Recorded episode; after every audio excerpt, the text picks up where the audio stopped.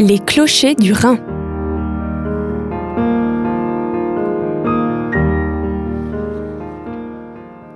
Bonjour et bienvenue dans Les Clochers du Rhin, un rendez-vous qui permet une immersion dans l'univers des personnes engagées de la vie chrétienne de Strasbourg. Aujourd'hui, on a le plaisir d'accueillir Taylor Fox. Bonjour. Bonjour. Taylor Fox, vous êtes donc responsable du ministère étudiant des navigateurs à Strasbourg. Ah, C'est bien ça. Et pour vous situer sur le plan personnel, vous êtes fan de cuisine. Oui, c'était ma façon de s'exprimer euh, avant d'apprendre le français. Dans quelques minutes, on va vous proposer un petit temps de méditation autour des textes bibliques que Taylor nous a préparés. Mais avant ça, et c'est devenu la tradition de cette émission, on va apprendre à mieux vous connaître euh, au travers de l'exercice des cinq dates clés. Les clochers du Rhin. Notre invité en cinq dates clés. Taylor Fox, donc je vous ai demandé de préparer cinq dates clés qui vous définissent en tant que personnes engagées et on, on vous écoute pour ces cinq dates. Merci. euh, Je pense que c'est le cas pour tout le monde, mais euh, c'est pas facile à choisir euh, cinq dates. Bah ça dépend, il y en a c'est dur d'en choisir que cinq, il y en a pour d'autres c'est dur d'en trouver cinq. Ça dépend Ouais, des ouais, personnes. Je pense que le- les dates sont un peu comme les une constellation, les étoiles dans le ciel. et il faut choisir euh, les dates et après on peut faire les, dessins, les faire les liens entre eux et on fait une constellation de quelque chose d'intéressant. Moi, j'ai un peu choisi cinq dates euh, et j'ai décidé de dire c'est quoi le fil rouge de cinq- ces cinq dates? Et euh, alors j'ai choisi un thème qui voilà qui partage un peu sur moi, mais aussi sur quelque chose qui je trouve très important pour moi. J'ai choisi cinq dates pour illustrer des, on peut dire, les relations clés de ma vie et de ma, de ma vie de foi. Euh, je vais commencer avec la première date. Alors, je ne suis pas né dans la première date, mais vous allez voir, j'ai choisi euh, euh, 1000, euh, les dates pour des gens qui ne sont pas francophones. C'est vraiment un, exercice en maths, mais c'est 1998. Euh, c'est un peu les dates que j'ai. mes parents m'ont dit que j'ai choisi comme un comme évangélique, j'ai choisi d'inviter Jésus à vivre dans mon cœur. C'est un peu le phrase clé pour euh, env- évangéliques. J'avais à peu près 5-6 ans euh, autour. J'ai grandi dans une famille croyante, euh, évangélique. J'ai vécu les premières 7 ans de ma vie en Thaïlande. Mon père était prof là-bas. Et euh, j'avais 5 ans. Je sais que j'étais jeune et quand on a 5 ans, on ne peut pas comprendre la totalité de notre décision à, donner notre vie à Jésus ou, faire une décision comme ça. Mais me voici, ça fait, un, ça fait une décision. euh, et, euh, mais je trouve que cette date, ce moment, c'est intéressant parce que euh, c'est un peu drôle pour moi parce que ma mère, pour marquer l'occasion de ma naissance spirituelle, elle m'a elle m'a dit que je pouvais avoir un gâteau. Et euh, je peux le choisir euh, comment décorer ce gâteau. euh, tout peut être comme je voulais. Et, ma mère a dit la semaine dernière, quand j'ai parlé avec elle, elle m'a dit que j'ai choisi de, faire la décoration de mon gâteau avec des dinosaures. et pour moi, j'ai fait, le- je vais célébrer la naissance de quelque chose vivant avec des animaux, les animaux éteints. Mais je sais que c'était intéressant après parce que j'avais euh, profité de ce gâteau et, immédiatement, euh, ma mère m'a dit, euh, je suis tourné à mon frère qui avait trois ans et je lui ai- j'essaie d'évangéliser mon frère, de dire, il faut que tu invites Jésus dans ton cœur parce que si tu invites, on va avoir notre gâteau. euh.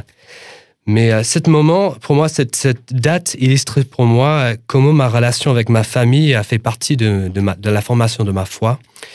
Mon père et ma mère, ils ont sémé ma foi et m'avaient accompagné euh, dans ces premières années de, ma vie, aussi euh, dans, mon voyage de la foi. Euh, ma deuxième date, j'ai choisi euh, 2007. On commence à avoir des, dates plus faciles pour les, anglophones. En 2007, j'ai rencontré un homme à, dans mon, à mon église qui s'appelle John. J'avais 15 ans et quand nous avons 15 ans, on, a beaucoup de questions sur la vie. Je, crois, pour moi, ma foi, je ne sais pas, quand j'avais 15 ans, c'est difficile à savoir si ma foi était vraiment ma foi ou c'était simplement une extension de la foi de mes parents. Je pense que quand nous sommes dans une famille croyante, euh, c'est difficile de... Soit on décide de devenir quelque chose de totalement différent, euh, où on décide de rester la même. Mais ce qui est intéressant avec cette relation avec John, c'est il avait 50 quelques ans et le fait qu'il il, avait donné son temps, il, s'est rendu libre, il, a vraiment dit on peut prendre passer de temps, je suis disponible si tu veux manger un pizza gratuitement. J'ai dit, waouh, super. Euh, si tu veux prendre un café. Et, et on avait passé beaucoup de temps ensemble, plusieurs fois par semaine. Je peux lui appeler quand j'avais des, crises, des questions. Et surtout, il m'avait écouté, il m'avait partagé sa vie. Euh, il avait partagé, son témoignage, son vécu. Il m'avait aidé à vraiment comprendre mon propre témoignage par rapport de ma, vie de foi. J'ai choisi cette date euh, parce que voilà, c'est une relation on commence avec la famille. Après, la, la relation d'un coach, euh, quelqu'un qui, qui se donne de temps à, qui, a donné son temps à moi. Je vois le rôle d'un coach dans la vie, c'est quelqu'un qui voit la potentialité de quelqu'un avant que le personne le voit lui-même. Et lui, il avait vraiment, ça, ça m'a, ça m'a énormément aidé à, trouver mes pieds dans ma foi, à trouver mes marques. Euh, je trouve que l'ancienne génération a énormément à donner à la génération qui suit. Et à mon avis, le cadeau qui le plus précieux qu'il m'a donné, c'était pas sa connaissance de la Bible, mais simplement le fait qu'il m'a donné son temps et, euh, et son écoute. Alors, ma troisième date, c'est 2011. Euh, voilà. C'était une année où on peut dire toutes mes horizons ont beaucoup élargi. Pendant l'été, pendant, on commence avec le printemps. Euh, dans le printemps de 2011, je suis, venu en France pour la première fois euh, pendant un voyage scolaire. Euh, j'avais 18 ans. J'ai rencontré ma femme, Sarah, dans une église. C'était pas J'attendais pas de trouver euh, une femme dans un autre pays. Euh, c'était un voyage de, de fou, euh, comme des Américains, des Américains font.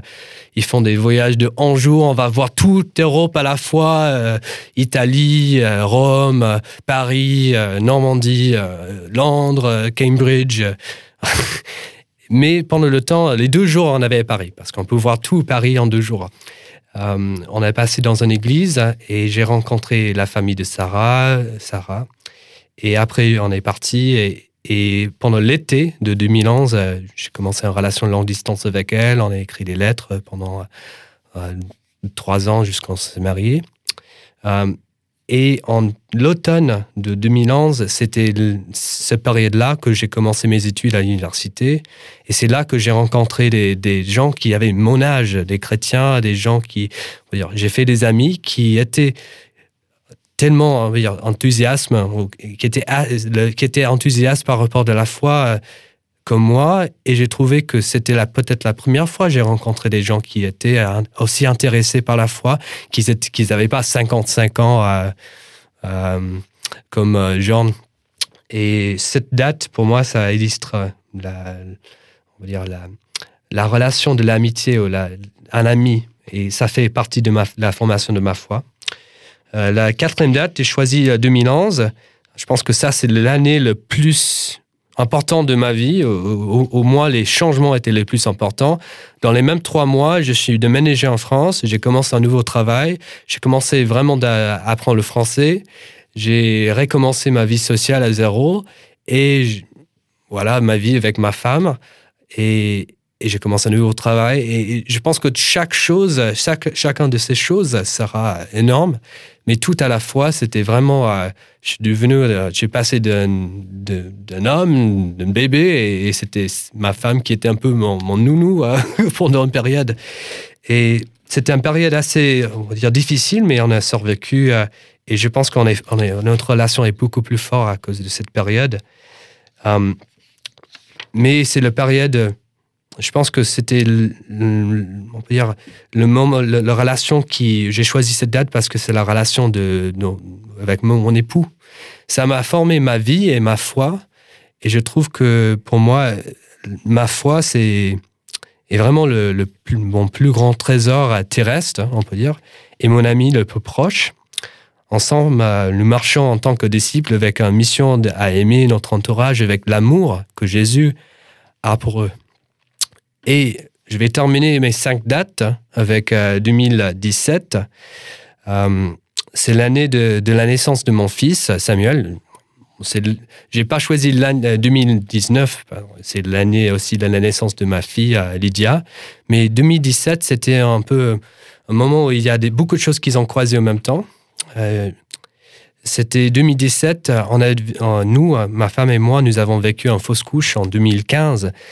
Et comme pour beaucoup de monde, euh, si un fausse couche, c'est la première, la première grossesse se termine, euh, c'est, ça change les choses. Mentalement, on perd pas seulement euh, les rêves, l'enfant, mais aussi on perd une certaine confiance en soi. Et on a on vécu beaucoup de temps après dans l'ombre de, de cette doute. Est-ce qu'on va avoir la capacité de, de fonder en famille? Est-ce que ça va marcher pour nous? Euh, on vivait aussi dans l'ombre de toutes les choses qui on avait imaginées avec cet enfant. Et en 2017, c'était le moment quand mon fils est né.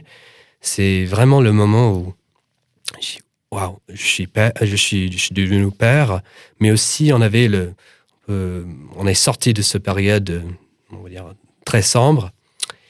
Mais aussi cette année hum, m'a marqué énormément aussi parce que c'est la, la, relation, euh, cette année illustre la, la relation d'un de, d'un père. Et c'est dans les deux sens. D'un père, dans le sens que moi, je suis devenu euh, euh, comment, j'ai découvert comment être un père pour mon fils. Mais aussi, j'ai découvert, on peut dire, la parentalité de Dieu, comment Dieu s'identifie comme un père, notre père. Et en, tant que père, je découvre les choses sur lui. Hein. Je vois comment mon, amour pour Samuel est tellement fort, c'est pas lié ce qu'il fait. Euh, je l'aime simplement. Et quand mon fils il fait des bêtises, il reste mon trésor. Et j'ai découvert, j'ai découvert aussi, moi aussi, quand je fais des bêtises, peut-être on les appelle pas les bêtises, mais moi aussi, je reste le trésor de mon Père céleste. Et voici, je termine mes dates, mes cinq dates. Euh, donc, on peut dire les cinq relations. Je, résume rapidement la famille, euh, les relations avec un coach, les relations avec mes amis, les relations avec mon époux, et pour terminer, la relation en tant que père, mais aussi en tant que fils euh, de mon Père céleste. Merci, merci pour euh, cet exercice des cinq dates qui n'est pas toujours facile, hein, on l'a dit au début. Et si vous me le permettez, j'aimerais encore vous poser trois questions pour apprendre à vous connaître encore un peu plus.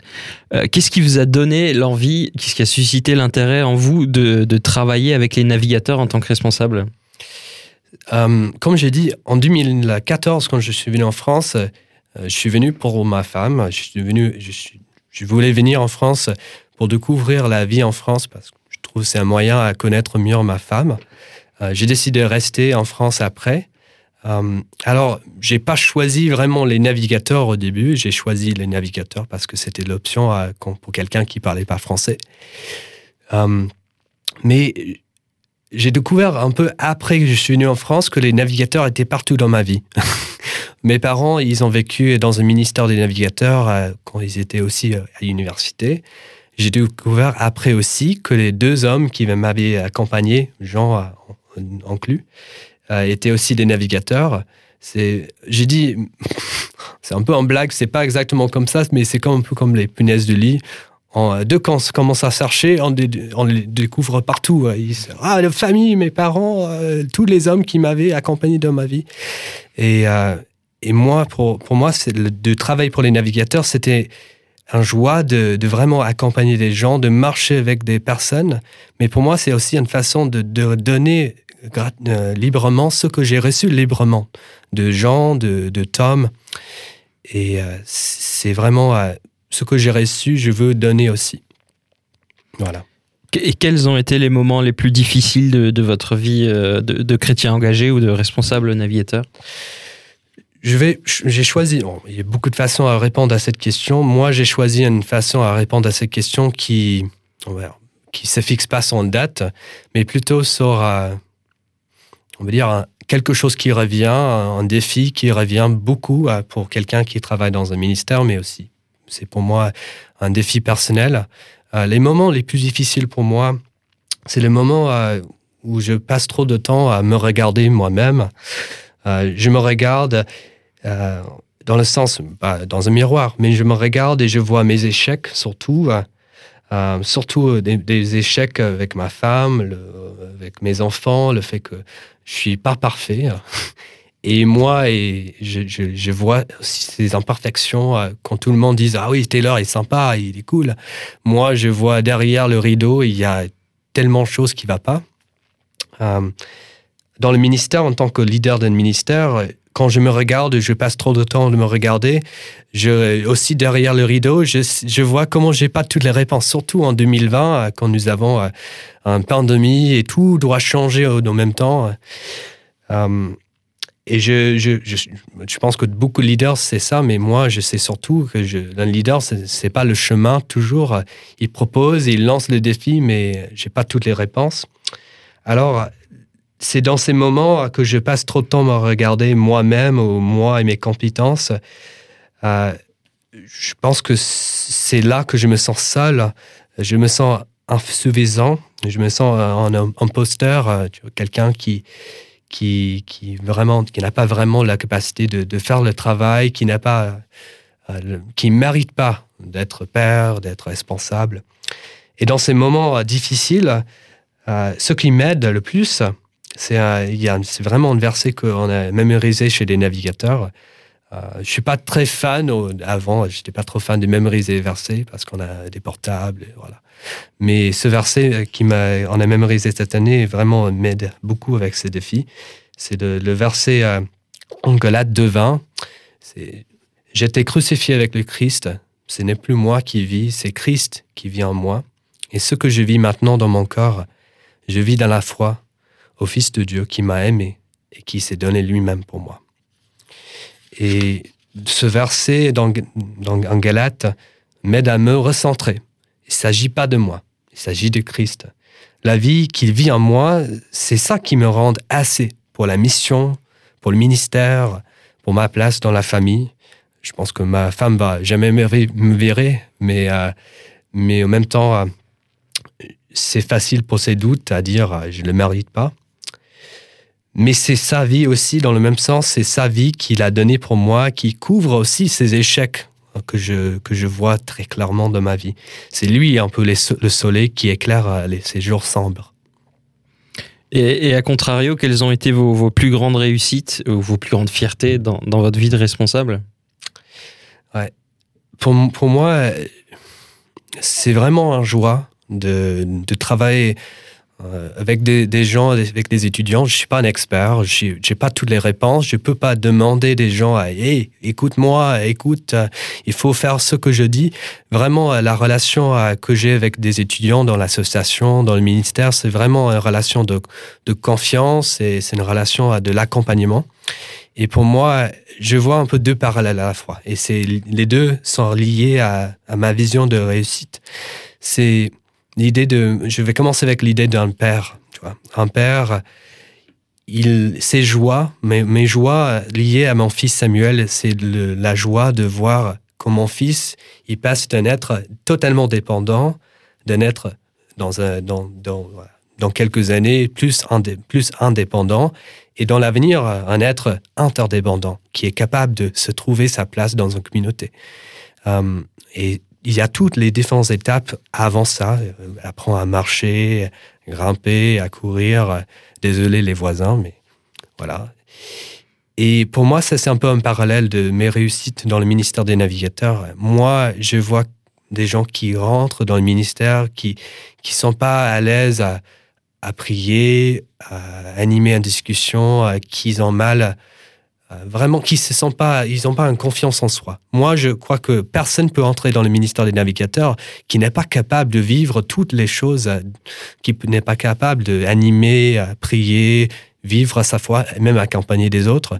Mais moi, la, la réussite, c'est quand je vois que cette confiance, que les gens se connaissent mieux et quand les gens font des pas vers une vie, on peut dire, plus indépendant et interdépendant. Voilà. Merci euh, Taylor Fox pour, euh, pour cet exercice des cinq dates et d'avoir répondu à ces questions. Les clochers du Rhin. Les Clochers du Rhin, c'est l'émission qui permet de découvrir le quotidien des acteurs de la vie chrétienne de, notre région, de Strasbourg et environ. Euh, Taylor Fox, vous êtes responsable du ministère étudiant des navigateurs à Strasbourg. Euh, on en parle beaucoup des navigateurs, on va parler juste après plus en détail de cette association. Et pour le moment, vous allez nous partager un message que vous avez préparé pour nous. Ouais. Ce que je voulais partager avec vous euh, aujourd'hui, c'est plus c'est pas un message pour moi, c'est plutôt l'idée d'une méditation. C'est une méditation qui, qui vient, qui, m'accompagne, qui m'aide vraiment dans ma vie cette année, en 2020. Euh, J'imagine pour tout le monde et surtout moi aussi, 2020 a été une année euh, où tout dans ma vie euh, et mon monde est devenu beaucoup plus petit. Je ne peux pas voyager, je ne peux pas voir ma, ma famille. Euh, je peux voir la famille en, France, peut-être quelques fois, mais je sais pas, la prochaine fois, je vais, je suis, je suis capable d'aller aux États-Unis. J'ai le mariage de ma sœur euh, en quelques mois et je ne pense pas euh, capable d'aller. C'est vraiment un moment, je vois, j'ai l'image d'un rosier euh, qui est en train d'être taillé et on dit non, non, non, pas ces branches-là Et peut-être on ah non, non, non Et c'est vraiment, euh, on a, ah, c'est trop. Hein. Et mon père avait un jardin et lui, il coupait, il taillait, il a taillé les, roses et surtout, il, a, les a taillées dans une période, c'était l'hiver ou presque froid et c'est un peu le sentiment 2020 pour moi, c'est on perd des choses, des choses qui sont un peu les expressions de la vie en même temps que tout le monde devient très sombre et très froid à la et et moi je vois dans ce même moment que tout dans ma vie devient beaucoup plus petit et je perds énormément de choses. C'est comme ouais, tous les problèmes dans le monde deviennent beaucoup plus grands. Je ne sais pas si c'est normal, mais je, je vois qu'il y a, j'entends parler de beaucoup de monde il y a beaucoup de, l'histoire sur la souffrance, de la, solitude, de la, de, la guerre, de, famine, de division, de, de la haine. Moi, euh, je suis un Américain et, et, je vis en France, alors je, vois deux mondes, la France et aux États-Unis, on, voit des différentes couches de difficultés, les, les questions, et c'est vraiment un sentiment que certaines choses deviennent plus petites et le reste devient beaucoup plus grand. Et c'est très facile, ou c'est vraiment un défi pour moi de ne pas perdre d'espoir, de pas céder à, euh, dans la, à la peur, euh, au désespoir. Et en fait, avec ces deux directions, moi qui deviens plus, plus, plus, plus mon monde devient plus, petit et tout le reste devient grand. Euh, ce qui m'aide, ce qui m'encourage vraiment dans ce moment-là, qui me donne l'espoir, c'est de regarder l'exemple de Jésus euh, dans la période de l'Avent. Euh, je réfléchis beaucoup à l'idée de quand Jésus, quand il est venu dans le monde, c'était pas un moment où l'injustice dans le monde était petit. C'était une période comme peut-être aujourd'hui, on avait l'injustice, la guerre, la famine. On avait beaucoup de choses qui ne vont pas. Et moi, si c'était moi, sauveur de monde, je ne suis pas le sauveur de monde, tu peux demander, vous pouvez demander ma femme. Mais moi, je pense, allez, il faut aller grand parce que les problèmes sont grands. Et Dieu, dans sa, sa sagesse, lui, il a choisi de, de devenir le plus petit que possible. Moi, je ne peux pas dire, il est grand, il est incroyable, créateur de tout. Et il est devenu un, bébé. Tu vois. Il, a pris la taille de onesie. Et, il a, et quand le monde avait besoin de quelqu'un de fort, lui, il est devenu faible. Il va dans le sens contraire de tout ce que je peux imaginer. Et Jésus, dans ses 30 ans avant, il a commencé son ministère, il a, il a resté petit. On n'a pas beaucoup d'histoire de sa vie. Euh, et il a passé ses 30 ans dans une vie, dans un petit, passé une petite vie, euh, petite vie euh, dans un petit village, dans un petit euh, pays, vraiment, on peut dire, une vie pas remarquable. Et ces 30 ans, il a, il a appris à aimer des gens, les gens les plus proches de lui, dans son, dans son quartier, dans son village. Et Jésus, il a embrassé, il a embrassé une vie, petite vie, s'aimer d'un grand amour. Et quand nous voyons ces grains d'amour s'aimer dans nos cœurs, on les voit, les voit germer et porter le fruit de la justice. Moi, je crois que nous voyons le mal et l'injustice. C'est là que ça commence à reculer et devenir plus petit. Pour résumer, est-ce que moi, j'accepte le même chemin? Quand ma vie devient beaucoup plus petite et quand tout dans le monde semble, l'injustice devient plus grand, est-ce que je suis capable, est-ce que je, peux accepter que une petite vie s'aimer avec un grand amour? Peut être la réponse. Moi, dans les, dans les mois à venir, je veux apprendre à devenir petit, à aimer les gens qui vivent aux frontières de ma petite vie.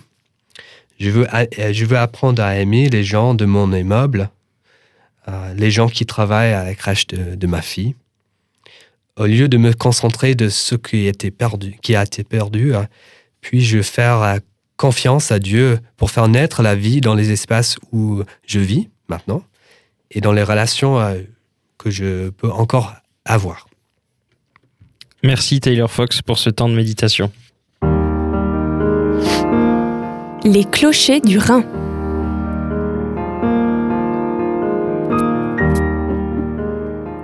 On a beaucoup évoqué le nom des navigateurs euh, tout au long de cette émission. Euh, vous en êtes le responsable, en tout cas du ministère étudiant des navigateurs de Strasbourg. Euh, qu'est-ce que c'est les navigateurs?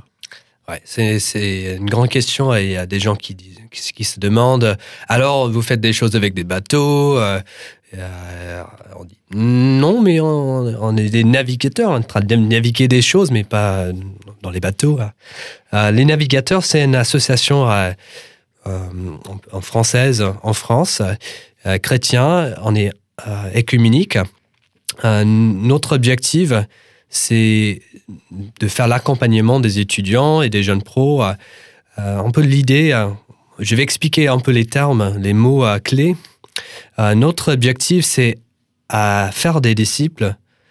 Surtout avant de faire des disciples, nous voulons devenir, devenir des disciples de Jésus. Et après, dès qu'on est des disciples de Jésus, devient des gens qui sont capables à faire des disciples de Jésus.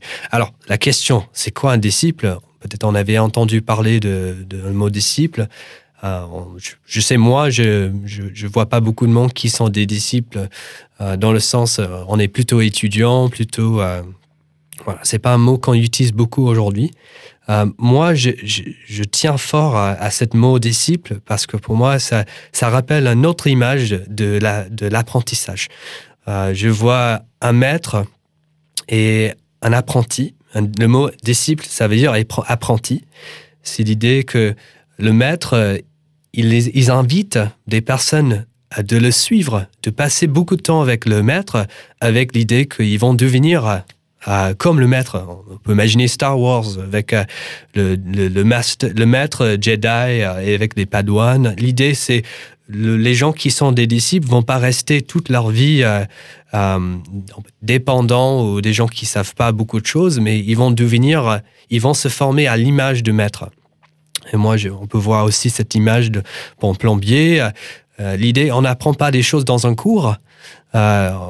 On va apprendre à diviser des choses, coller des choses. Pour un plombier, il faut être sur le terrain, il faut avoir quelques années d'expérience. Moi, je, crois qu'on ne peut pas apprendre la foi euh, dans un cours, même, moi, je trouve que c'est très difficile à apprendre la foi dans un milieu, euh, soit tout seul, ou même dans une foule, dans le sens de dans une église. Euh, je crois qu'on peut apprendre beaucoup de choses sur Dieu, mais ça ne veut pas dire toujours qu'on va apprendre des choses de Dieu, ou on va apprendre trouver notre place dans ces relations. Alors, chez des navigateurs, moi, comme j'ai dit, je suis, pas moi le maître, je fais pas des disciples de moi. Mais moi, je suis un disciple. Moi, je me vois comme un disciple de Jésus, dans le sens que je veux devenir comme lui, je veux apprendre comment vivre comme lui, je veux être formé à son image, je veux être un plombier de Jésus, on peut dire. Euh, et à la fois, je trouve que des autres personnes, des étudiants, dans cette période de la vie où ils se demandent beaucoup de questions, est-ce que ma foi, c'est ma foi Est-ce que c'est la foi de mes parents Est-ce que je veux vivre ces choses pour moi euh, Dans cette période de, temps, euh, moi, je veux être disponible. Les navigateurs veulent accompagner surtout les gens qui intéressés de, de, de faire ce, ce, voyage de la foi. Et moi, pratiquement, qu'est-ce que je fais? Euh, Moi, je focalise sur euh, quelque chose qui s'appelle la roue. Euh, la roue, c'est une image au centre de la roue, comme pour le vélo. Nous avons le, le centre. Et pour moi, c'est le centre, c'est Jésus. Comment centrer la vie sur Jésus. Après, nous avons les axes. Nous avons l'axe, un rayon vertical, c'est les relations avec Dieu, c'est la prière, comment communiquer avec Dieu, comment faire une discussion dans deux sens. En bas, nous avons la parole, c'est comment euh, apprendre de l'histoire de Dieu avec les hommes, comment Dieu a cheminé avec les personnes il y a 3000 ans et aussi il y a 2000 ans et, aussi cette année. Et sur, la, sur partie horizontale, nous avons les relations avec des, des humains, des personnes. Nous avons sans côté, moi je devise, il y a sur le centre, nous avons le centre au milieu, Jésus, et, nous sans côté, nous avons le, la communion fraternelle. La communion fraternelle, c'est notre nos relations en tant que chrétiens avec des gens qui partagent le même centre de la vie. Si les gens partagent, s'ils disent, moi, Jésus, c'est le centre de ma vie, alors il y a un certain communion autour de ce fait qu'on prend Jésus au, centre, en commun. Et sur l'autre, ça c'est la communion fraternelle, c'est aussi l'accompagnement des, générations spirituelles. Le fait de marcher avec des jeunes et savoir un jour que ces personnes vont être aussi des, parents, des grands-parents, aussi de la prochaine génération spirituelle. Et sur l'autre côté, pour finir la roue, nous avons euh, le témoignage. Et pour moi, le témoignage, c'est pas l'acte d'aller évangéliser tout le monde. Pour moi, c'est simplement est-ce comment est-ce que je vis une relation auprès des gens qui peut-être partagent pas le même centre de la vie, qui ont, qui ont centré peut-être sur les bonnes choses, sur la famille, sur le succès, mais comment vivre euh, en tant que quelqu'un avec Jésus au centre de la vie, comment vivre ces, ces témoignages? On est appelé d'être lumière et sel. Et le problème, parfois, moi, je suis pas lumière, et parfois, je, je suis pas trop salé. Mais comment vivre dans la relation ancrée en Christ, comment vivre l'amour, que aimer des gens dans la façon que Jésus les aime. Mon rôle n'est pas à juger, mon rôle, c'est aimer. Et parfois, je me, je pense que l'acte de jugement est beaucoup plus facile que l'acte d'aimer et à connaître. Voilà. Et les navigateurs, notre travail, on peut dire, c'est de de, de aider des, gens, des étudiants, nous allons regarder voilà, la roue, la prière, la parole, la communion fraternelle, Jésus au centre. On voit tous ces cinq éléments et on se demande alors comment est-ce que nous pouvons vivre ces éléments dans notre vie et, et, dans une façon personnelle et pas seulement dans une communauté, mais aussi trouver notre place dedans. Je ne sais pas si c'est une bonne réponse à cette question, mais voilà un peu des, des, des différentes idées à, à clés pour moi. Et donc, le, le, le, vos bureaux sont situés euh, au centre Bernenos sur l'esplanade, c'est ça? C'est ça, oui, oui. Nous avons un bureau là-bas. Euh, ça fait quelques années, euh, je travaille, je fais quelques projets avec le, le. On est une association euh, euh, écuménique et nous, avons à chaque année un bon mélange de, des étudiants catholiques et étudiants évangéliques, parfois luthériens. et on se retrouve, euh, oui, dans un, foyer, un foyer catholique.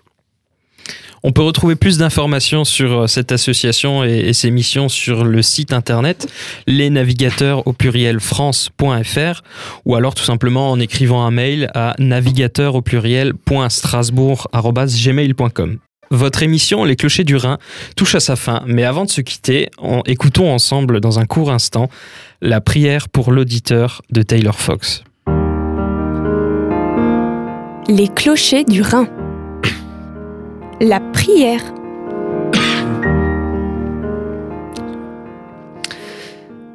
Seigneur, euh, nous te remercions pour ce jour-là, pour euh, ce jour avec ses limites, ce jour avec ses joies, ses peines. Seigneur, je prie que tu nous guides, que tu nous aides à comprendre comment nous pouvons vivre euh, fidèlement dans le jardin que tu nous as donné. Comment nous pouvons euh, déraciner des mauvaises herbes de la peur, des mauvaises herbes de la haine, du jugement, et comment nous, nous pouvons cultiver avec l'esprit les fruits de la compassion, de l'amour, de l'écoute active, de la paix? Seigneur, je prie pour tout, tout le monde qui, euh, qui écoute aujourd'hui. Je prie que tu les accompagnes, que tu, tu fais rayonner ton visage auprès de ces personnes. Je prie que ce jour fait un premier pas vers euh, voilà, une paix dans une année euh, assez turbulente. Et je prie que aujourd'hui soit un moment où ta lumière peut, peut percer les nuages de l'hiver et de ce, ce période de l'année et aussi de nos vies. Amen. C'était la prière pour l'auditeur de Taylor Fox, responsable du ministère étudiant des navigateurs à Strasbourg. Les clochers du Rhin.